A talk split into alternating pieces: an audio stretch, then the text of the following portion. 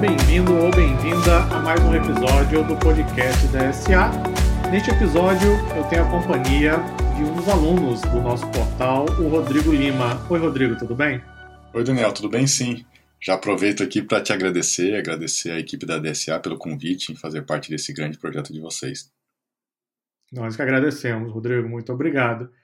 A ideia é conversar um pouquinho com o Rodrigo sobre rotina de estudo, sobre projetos. O Rodrigo também foi um dos mentores do programa de mentoria que nós fizemos em 2020. Tenho certeza que ele tem bastante a contribuir. Para começar, Rodrigo, gostaria que você se apresentasse para o ouvinte do podcast, falasse qual a sua cidade, formação acadêmica, seu trabalho atual. Se apresenta aí para o ouvinte. Claro. É uma história longa, eu vou tentar resumir. Bom, eu tenho 38 anos, é, sou casado há 20 anos, eu sou o pai de uma menina de 18 anos.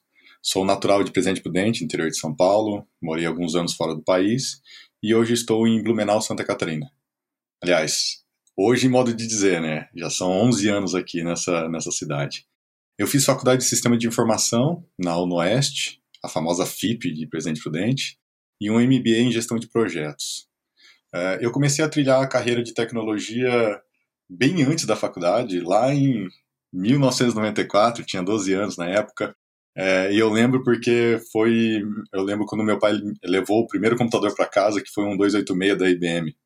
Né? Meu pai já desenvolvia na época, né? e eu lembro até hoje que tinha um livro de capa roxa na, na escrivania de Clipper avançado. Se eu não me engano, era a versão 5, 5.2, alguma coisa assim. Eu lembro que eu devorei esse livro eu testava os códigos e gravava em disquete 5 um quarto, que meu pai ficava louco porque não cabia nada, eu tinha que formatar o disquete, perdia o que ele fazia, né?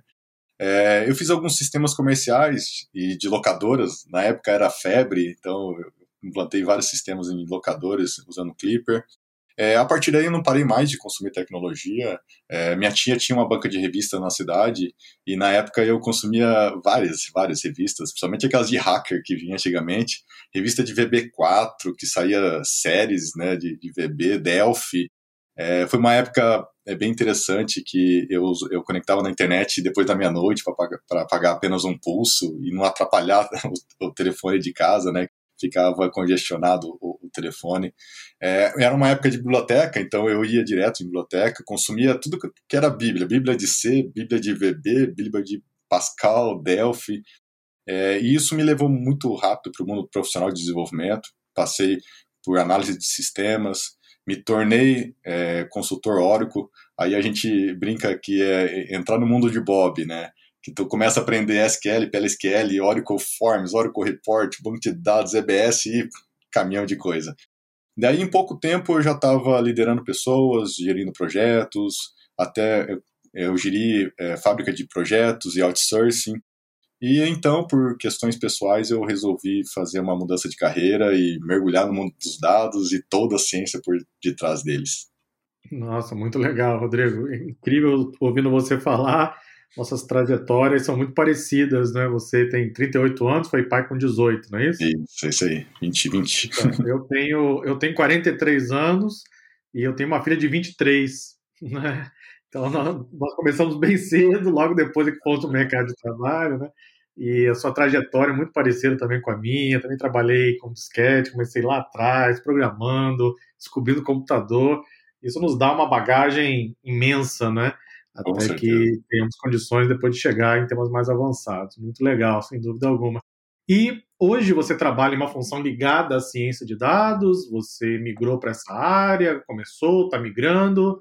Qual a sua relação atual com a ciência de dados? Sim, é, hoje eu trabalho com, com a área, né, hoje eu lidero uma squad de Data Ops na Serasa Experian, né, eu lidero um time de engenheiros de dados e arquitetos de dados.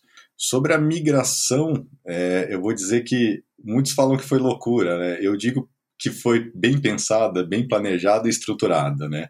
É, apesar de alguns não, não terem acreditado naquele momento.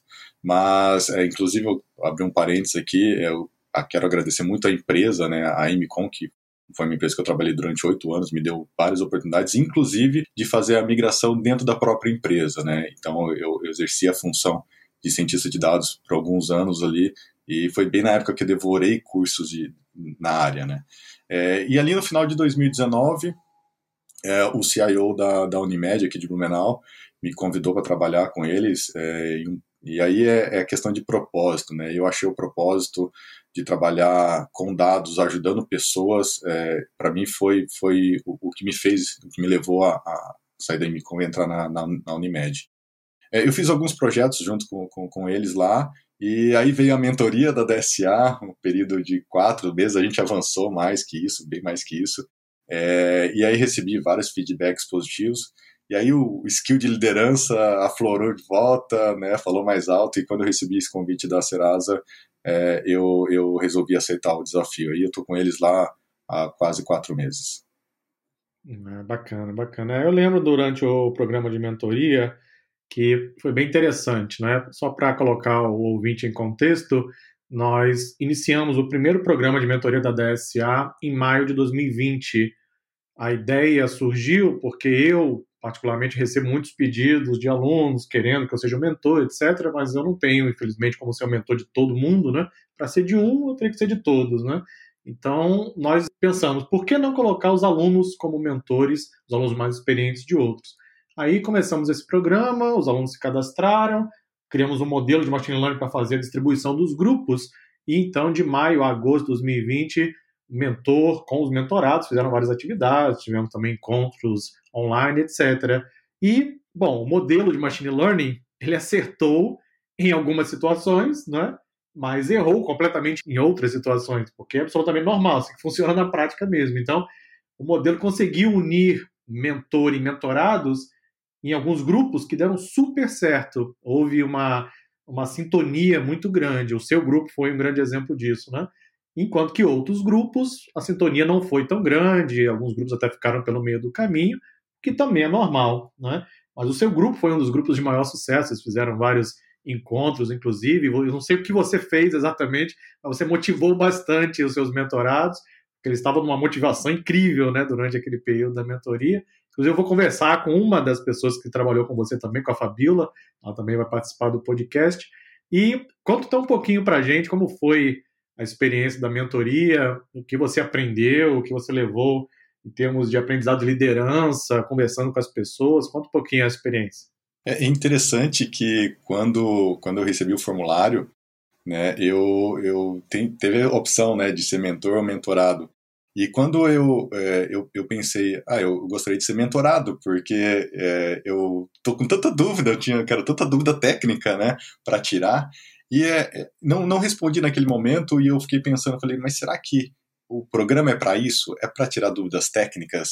É, não é muito mais além disso. Eu falei assim, pô, eu, tô, eu tenho uma bagagem bem grande, eu fiz, é, eu fui mentor de vários, vários profissionais, é, inclusive profissionais que estão hoje muito bem no mercado, é, e fizemos PDIs, com, fiz vários PDIs, acompanhei vários PDIs. Eu falei, não, por que não trazer essa experiência para alguém, né, para um grupo, né? É, e foi bem legal, é, foi bem assertivo, como tu, tu comentou. É, o pessoal ele se abraçou junto. São é, é legal que é, tem todos os perfis, né, de pessoas que estão começando, pessoas que já estão mais experientes na área, mas a, a ideia não tinha, eu não fui preparado para isso, né? É, apesar de ter apresentações, ter documentos, ter um formulário de preenchimento disso, é, fiz muito, muita, muita avaliação 360, mas meu, meu intuito foi é, provocá-los, né? Eu fui no intuito de provocá-los. O, o, que que, o que que, é, o que que vocês estão buscando? E muito, e é, foi interessante que a resposta era mais técnicas. E eu fui contornando e a gente foi vendo que não é o técnico que é o problema. Né? Então, porque é, o que a gente vê, é, que eu percebi com eles, que assim, muitos têm experiência. Eu tive uma bagagem, tenho uma bagagem, apesar de ter tecnologia como, como bagagem, mas eu tenho uma bagagem de negócio muito, muito grande, por ter trabalhado numa, numa consultoria de projetos, ter, ter feito vários tipos de projetos para vários tipos de empresas e segmentos. Mas cada um que estava fazendo essa migração contava um pouquinho da sua história e eu sempre levava, olha a experiência que tu tem isso tu, tá, tu já ganhou 80, 80 pontos né, de 100, só com essa experiência que tu tem. Então, leve isso, eu só a, é, aparar um pouco as arestas de te guiar, porque o, uma das coisas que, que eu fiz quando eu comecei a estudar, depois eu posso falar um pouco mais disso, é, é, é muito grande, o universo é muito grande na ciência de dados. Então, se você não conseguir se concentrar, é, é, muito conteúdo. E agora, então, em 2020, isso virou, virou muito forte. Então, se você não concentrar, não ter um plano, tu se perde nos estudos e naquilo que tu está pretendendo. Então, na verdade, foi só, eu fui um guia para eles e essa amizade foi, foi, foi se, se, se maturando. Eu tirava, tem, tinha horas que eu era mentorado também, porque, é, como comentou, né, tem a Fabiola tem muita experiência, ou outros ali, o Walter também tem muita experiência para passar e eu absorvi um pouco dessa experiência, mas foi fantástico é, é, essa interação. Foi uma troca de experiência muito, muito válida, que é difícil é, é, muito difícil você até ver isso dentro da empresa. Apesar de, de, algumas empresas ter programas de mentorias internos, é muito difícil essa, é, é, é, essa união que a gente teve, porque tu sai muito fora do, da estrutura profissional, né? Ali foi, foi uma, uma questão de mais de amizade mesmo. Então, foi muito válido para mim e acredito para eles também. É, com certeza, com certeza. É, uma coisa que eu lembro que eu comentei bastante durante os meses do programa de mentoria era que provavelmente os mentores eles sairiam do programa talvez com mais bagagem do que os mentorados, porque você ser mentor de uma pessoa é, acima de tudo, uma responsabilidade imensa e você tem que estar muito atento às perguntas, você tem que saber lidar com perfis diferentes, com experiências, níveis de experiência diferentes, formações diferentes. Então, o aprendizado, o salto de aprendizado é muito grande. E as pessoas estão sempre focando no aprendizado técnico, né? Ah, quero aprender tal, a parte técnica, Python, R, mas às vezes deixa um pouquinho de lado um outro aprendizado que talvez seja tanto ou até mais valioso, né?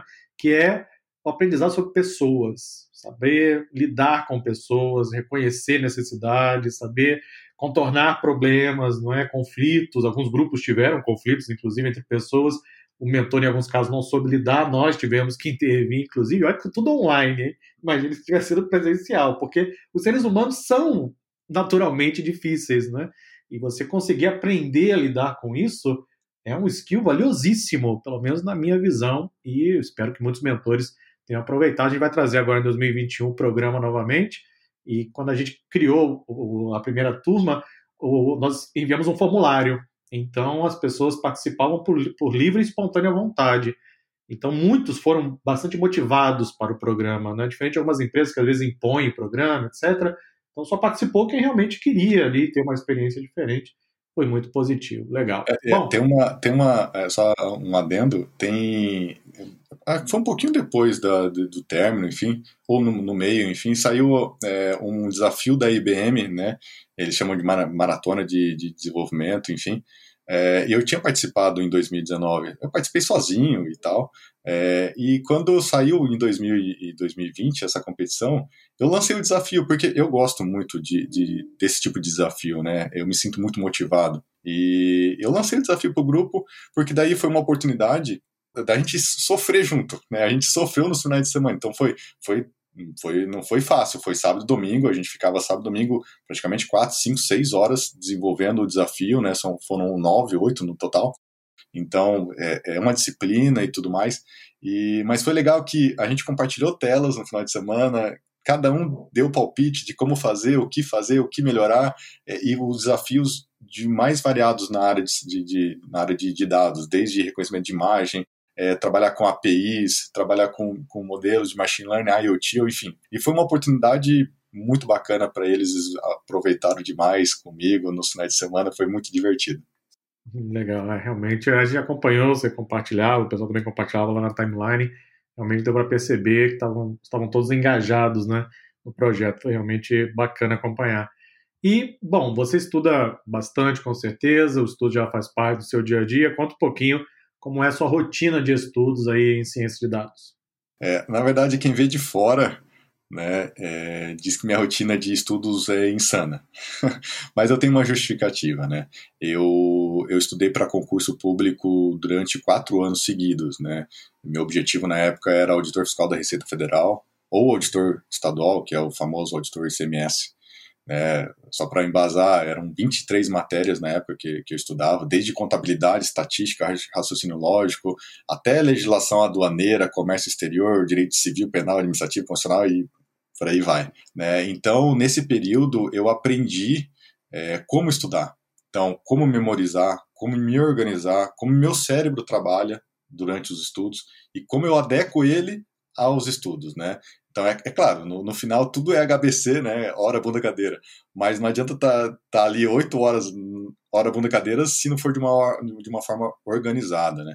Senão vira uma, é como se fosse uma orquestra toda desafinada dentro da sua cabeça, né? Então, eu, eu estudei muito sobre memorização, leitura dinâmica, eu fiz muito curso no, na, no Kumon sobre isso, né?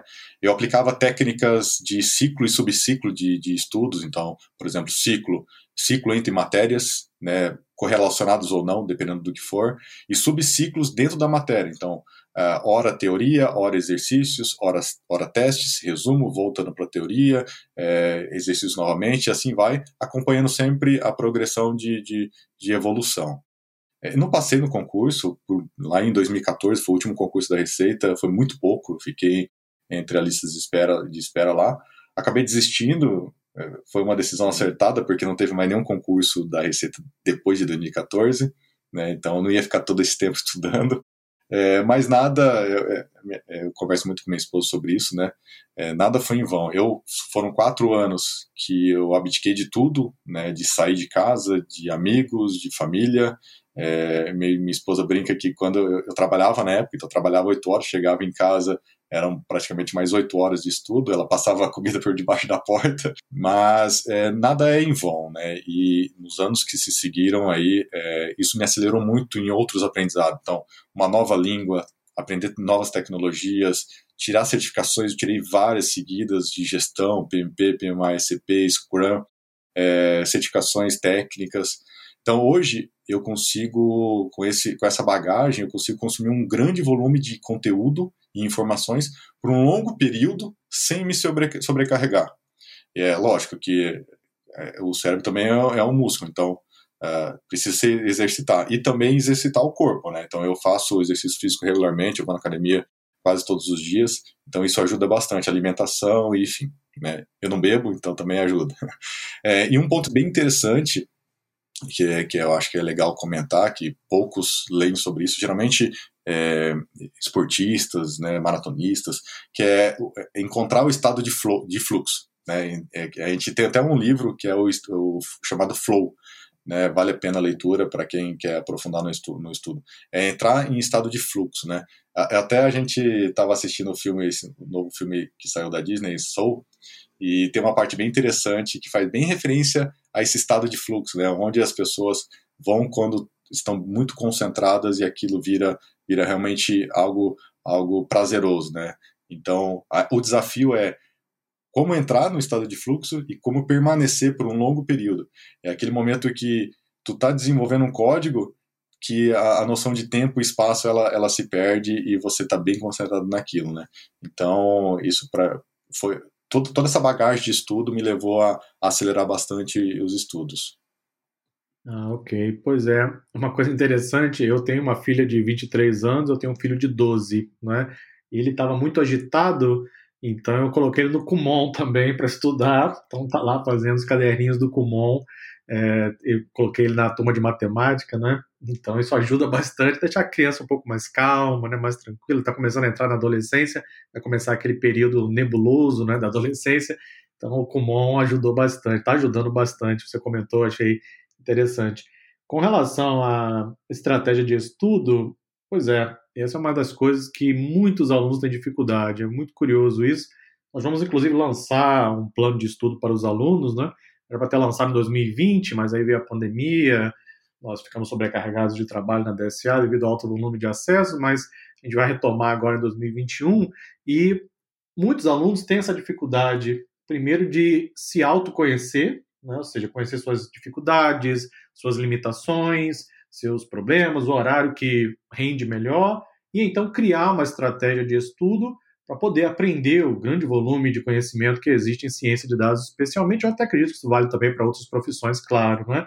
E, em geral, as pessoas que conseguem traçar uma boa estratégia de estudos conseguem avançar muito mais rápido do que aqueles que, ah, estuda quando der, né, estuda sem devida atenção, não cria uma estratégia adequada, não conhece os seus próprios limites, os seus horários, né? E também, claro, não se compromete com o seu próprio estudo, com a sua evolução profissional de uma forma geral. Então, a gente vai tentar ajudar um pouquinho os alunos agora em 2021 com alguns planos de estudo, alguma coisa customizada, baseada também em inteligência artificial, para ver se a gente consegue ajudar outras pessoas que estejam aí também buscando uma forma diferente de conseguir avançar nos estudos, né? E durante os seus estudos, quais têm sido as maiores dificuldades, Rodrigo? Matemática, estatística, programação, negócios, nada disso, tudo isso, quais têm sido as maiores dificuldades? É curioso e interessante falar disso, né? Até porque minha filha, ela tá até, até a semana passada estava estudando para o Enem, né? Teve a prova no final de semana passado. E ela vem agora estudando para os vestibulares e ela reclama: ah, como isso é difícil, como aquilo é impossível, eu não vou conseguir fazer isso. Ela está tentando medicina, né? Eu falei, daí eu sempre lembro ela da frase que eu, eu ouvi do professor Clóvis Filho, professor bem famoso, e ele tem uma frase que ficou bem famosa, que é que ele fala: Você tem bril? Né? E aí tem, uma, tem um, um trecho que ele fala sobre o teorema de Pitágoras, né? Aí eu lembro minha filha, falou assim, olha, um cara lá, 500 anos de, antes de Cristo, descobriu o teorema, mano. Eu falei, que é minha filha. Eu falei, você só precisa aplicar no triângulo retângulo. É, hipotenusa é tanto, o cateto é tanto, e quanto que é o outro cateto, né? E eu falo para ela isso, ela fica, ela fica, mas eu não consigo. Mas é, quando, quando eu digo isso, eu falo que a dificuldade, na verdade, ela é um estágio, para mim, é um estágio a ser transposto. Então, por exemplo, eu posso eh, levar mais ou menos tempo para aquilo ficar mais fácil. Vai depender do esforço que eu vou aplicar e dedicar aquilo, né? É claro, né, tô, tô, dando, tô dando uma opinião, né? Não deixei de opiniões ali, principalmente no, nos dias atuais, mas, por exemplo, é, para mim cozinhar é, é, quase impossível. Eu não sei cozinhar, é muito difícil para mim. Minha, minha esposa fala que ela não sabe como eu faço o que eu faço aqui com a, com a tecnologia, né? Mas eu acho que nisso tudo de nessa questão nessa área, né, nessa área de dados, nessa área de ciências, ou até outras, né? Eu acredito que a maior dificuldade é quando envolve pessoas. Porque, assim, é, até falo pro meu time, quando o meu time tem que. É, a gente já tem um pipeline, a gente, a gente já tem um roadmap, é só construir aquele pipeline, é o pessoal baixar a cabeça e fazer, ninguém tem dificuldade. Vai ter dificuldade técnica, enfim, que vai, cada um vai se ajudando, a internet também, network, e vai.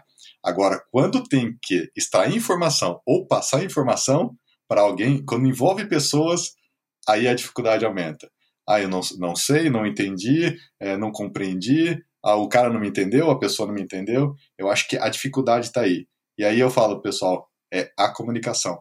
Infelizmente, a nossa área de tecnologia, um dos maiores problemas nossos é a comunicação, né? Lógico, daí tem outro, tem skills aí, tem, tem formas de, de estudar isso, mas a comunicação em si. Então, quando a gente fala de estudos e a gente fala das áreas, é, é um estágio a ser transposto, né? Como eu disse, é, é, depende do esforço que tu vai dedicar. A matemática é difícil? Talvez, no primeiro momento. Vai depender do esforço que tu vai dedicar para aplicar ela, né? É, como outras. Agora, lidar com pessoas é um pouco mais complicado. Eu concordo plenamente, Rodrigo, plenamente. É uma das partes mais complexas, porque o conhecimento técnico ele pode ser adquirido de forma individual, né? porque você senta em frente ao computador, você lê um livro, você faz um curso, você adquire aquele conhecimento técnico, mas para você adquirir esse conhecimento de comunicação, de relação com pessoas, você precisa de pessoas, não é? Então você precisa estar tá interagindo com alguém o tempo inteiro, desenvolvendo, você vai passar a vida inteira e não vai ter aprendido tudo, né?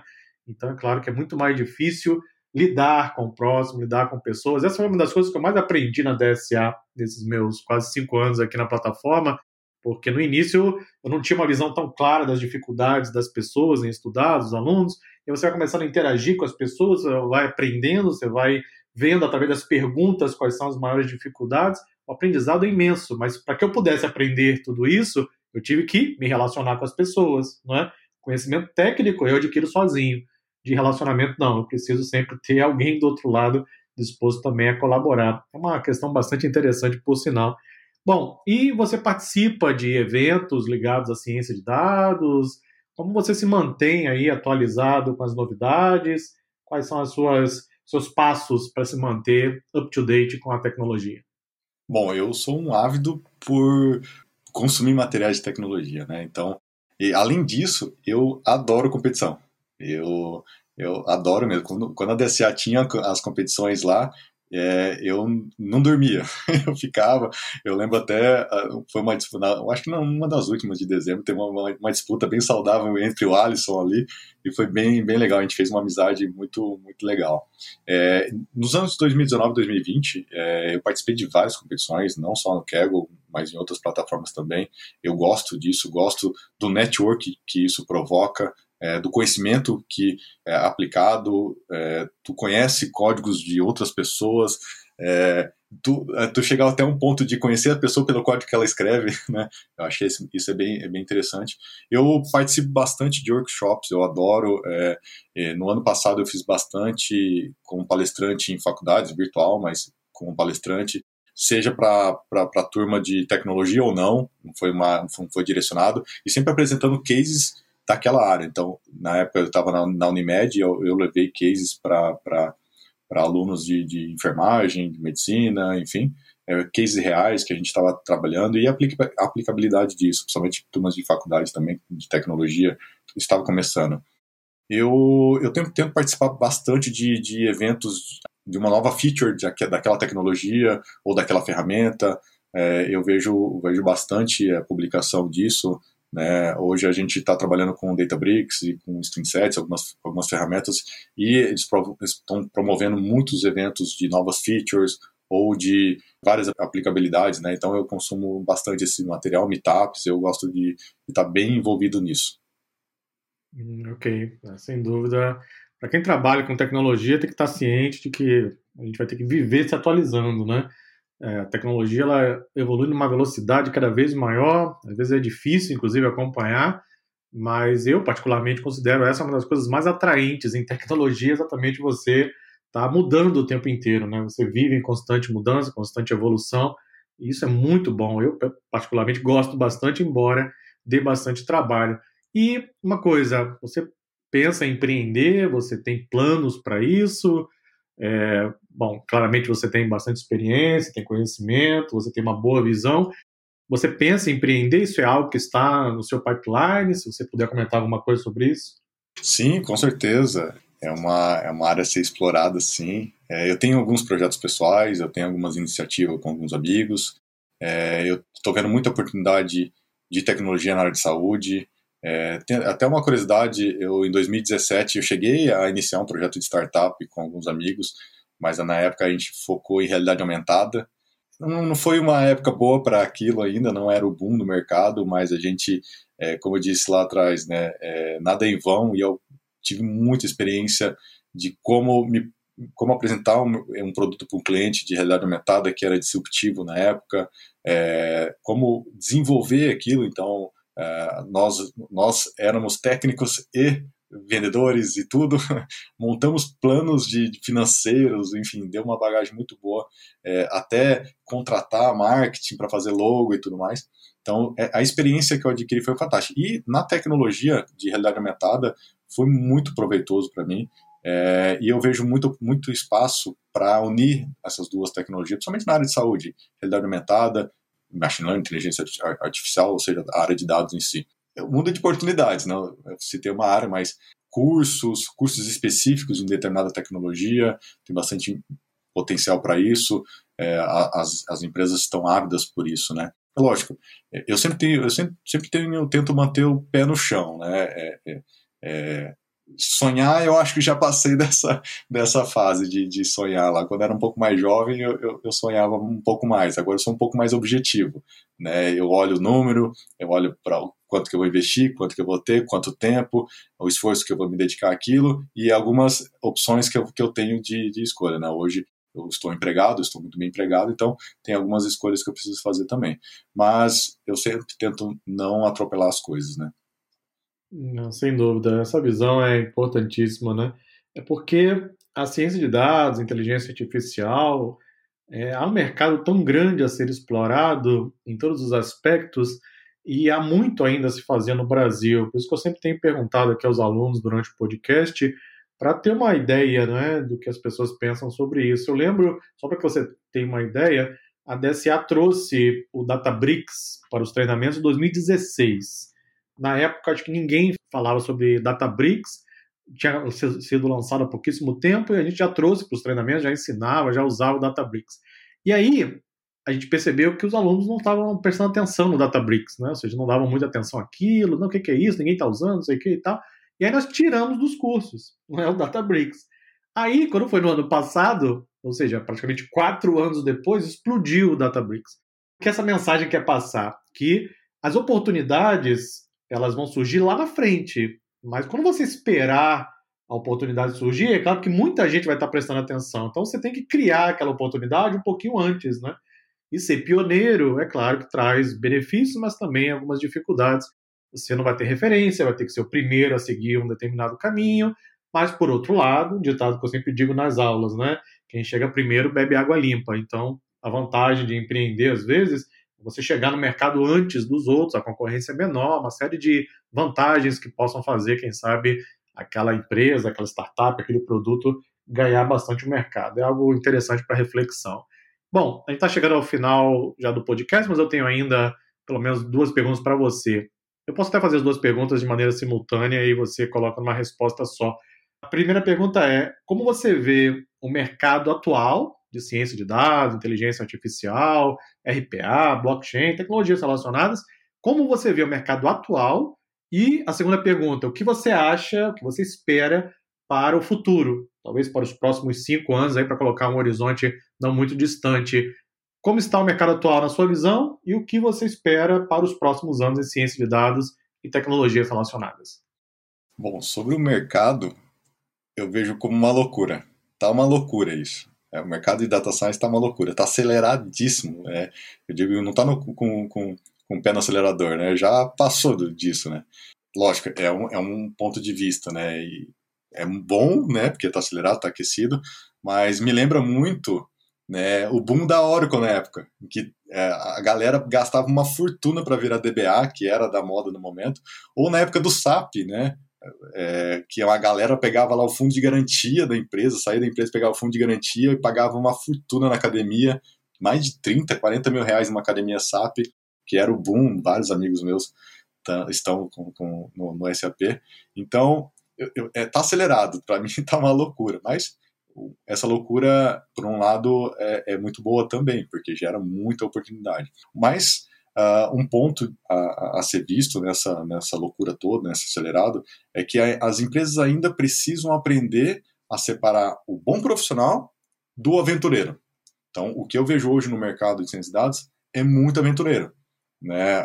É, uma, é uma tendência, está é tá, tá em, tá em evidência, todo mundo fala sobre isso, é, mas a gente, na empresa, tem um objetivo, e às vezes a pessoa ela vai se frustrar dependendo do que foi exigido. Então, estude bem não só a tecnologia como, como si, né, mas como é aplicado isso numa empresa e o que a empresa é, vai precisar de ti quando te contratar, né? Então acho que esse esse jogo ele tem que ser ele tem que ser bem bem bem explicado, bem compartilhado, né? Então porque para não cair numa numa cilada tanto a empresa quanto quem quem quem está na, na área. Para frente é difícil dizer, né? Mas eu hoje eu tô um consumidor ávido por cloud, né? Eu tô, eu estou mais ou menos uns, uh, uns seis meses tentando me especializar na, na, na GCP. É, eu estou focando nas certificações de, de, engenharia de dados do GCP. Essa é a minha, minha intenção. Apesar de trabalhar na stack AWS hoje, full AWS, e conhecer bem a, a, a stack da Azure, é, eu estou focando no GCP. Eu acredito que tem um, uh, ter um market share grande que a, que a Google vai, vai conquistar, é o que eu tenho lendo, que eu tenho acompanhado, market share crescendo, eu acho que é uma nuvem que tem tudo aí para brilhar aí nos próximos dois, três anos, é onde eu estou mirando. Outra vertente que eu vejo crescer muito, blockchain, apesar de ser uma, ainda está tá ainda em, ali, testa lá, tá uma POC ali, é sempre uma POC, sempre uma POC, acredito que vai traçar e quando traçar vai ser bem disruptivo e vai ter bastante oportunidade. E a computação quântica, né? Eu tenho um amigo, Guilherme, o Guilherme não, não me der, não, não deixa, eu, não deixa eu, eu, eu, negar isso, né? É, um, é uma área que se, se emplacar, né? E vai emplacar, ela tem tudo para ser o game changer aí da, dos anos, dos próximos anos, é, ao meu ponto de vista. Sim, é, eu concordo com seu ponto de vista. Alguns comentários sobre o que você falou. É, quem tem acompanhado a tecnologia, o mercado de tecnologia nos últimos 20, 25 anos, é, percebeu alguns booms, não é? Nós tivemos um grande boom na tecnologia quando a Microsoft lançou aquela certificação MCSE, Microsoft Certified System Engineer, e eram sete provas de certificação, foi uma correria, uma loucura, tinha gente, realmente, como você falou, pegando fundo de garantia para fazer curso, tirar as certificações. Chegava na empresa, não sabia nem configurar um roteador com o Windows 2000, né? Porque a loucura era tanta, as pessoas queriam as oportunidades, que elas decoravam o conteúdo teórico para as provas, tiravam certificação, mas não sabiam na prática nem configurar absolutamente nada. E, bom, aí, rapidamente o mercado se encarregou de fazer os devidos ajustes. Depois eu lembro do boom com o banco de dados Oracle, depois SAP, o boom da SAP, inclusive, foi incrível, porque o, o valor da academia era algo realmente absurdo. É, muita gente conseguiu chegar logo no comecinho, mas depois veio aquela turma que vai sempre chegando depois, né? E aí inundou o mercado. Com a ciência de dados está acontecendo mais ou menos a mesma coisa agora. A DSA já está aí há cinco anos, em 2016, 2017, 2018, até mais ou menos 2019, o mercado ainda estava no Brasil, né, bem incipiente, começando, eram os pioneiros e tal. 2020, principalmente com a pandemia, houve uma correria absurda por conhecimento e ciência de dados. As universidades, quase todas lançaram graduação, pós-graduação. Eu vi ontem, inclusive, a revista Exame lançou curso de Python com ciência de dados. Ontem eu vi também um, um apresentador do SBT que colocou na rede social que estava aprendendo Python. Ou seja, houve uma loucura completa na busca por esse tipo de conhecimento. E aí, naturalmente, o mercado vai se encarregar mais uma vez, eu acredito, de fazer os devidos ajustes, né? Quem sabe criando uma certificação, quem sabe criando algum tipo de régua mesmo, né, para medir o conhecimento das pessoas, porque, afinal de contas, a ciência de dados envolve conhecimento de negócio, envolve resolução de problemas, isso pode causar prejuízos para a empresa, assim como pode trazer lucros, então é claro que a empresa tem que tomar muito cuidado na hora de contratar, tem sem dúvida alguma muito aventureiro no mercado, concordo plenamente com a sua visão. Para os próximos anos, também concordo com o que você citou. Eu recebi um e-mail ontem de um aluno que estava empolgadíssimo com a computação quântica, não é? Ele leu em algum lugar e tal, estava empolgadíssimo, mandou e-mail, olha só que legal e tal. E aí eu expliquei para ele, ó, nós temos curso aqui na DSA, curso de matemática, que tem computação quântica desde 2019. Depois você dá uma visitadinha lá, porque algumas tecnologias demoram um pouquinho a chegar ao Brasil, né? Mas quando chegam também, provavelmente vai ganhar bastante espaço no mercado. Blockchain ainda não vingou da forma que se imaginava. Talvez, a minha opinião, né, o ministro do curso de blockchain aqui na DSA, é que a tecnologia ainda não amadureceu o suficiente. Então, quando ela estiver um pouquinho mais madura, um pouquinho mais fácil de ser implementada, o potencial é imenso inclusive até na área médica mesmo, em outras áreas, então acredito que há muito a crescer. E cloud computing, você trouxe o que outros alunos, inclusive aqui no podcast, já tinham trazido também. Quase todos que eu tenho conversado, de alguma forma, têm projetos envolvidos com cloud computing, da AWS, da Microsoft, da Google, e você confirmou exatamente essa mesma tendência. Bom, Rodrigo, estamos chegando ao final de mais um episódio do podcast. Foi um grande prazer conversar com você. Muito obrigado pela sua participação. Eu que agradeço, foi um prazer. Ok, e assim terminamos mais um episódio do podcast da SA.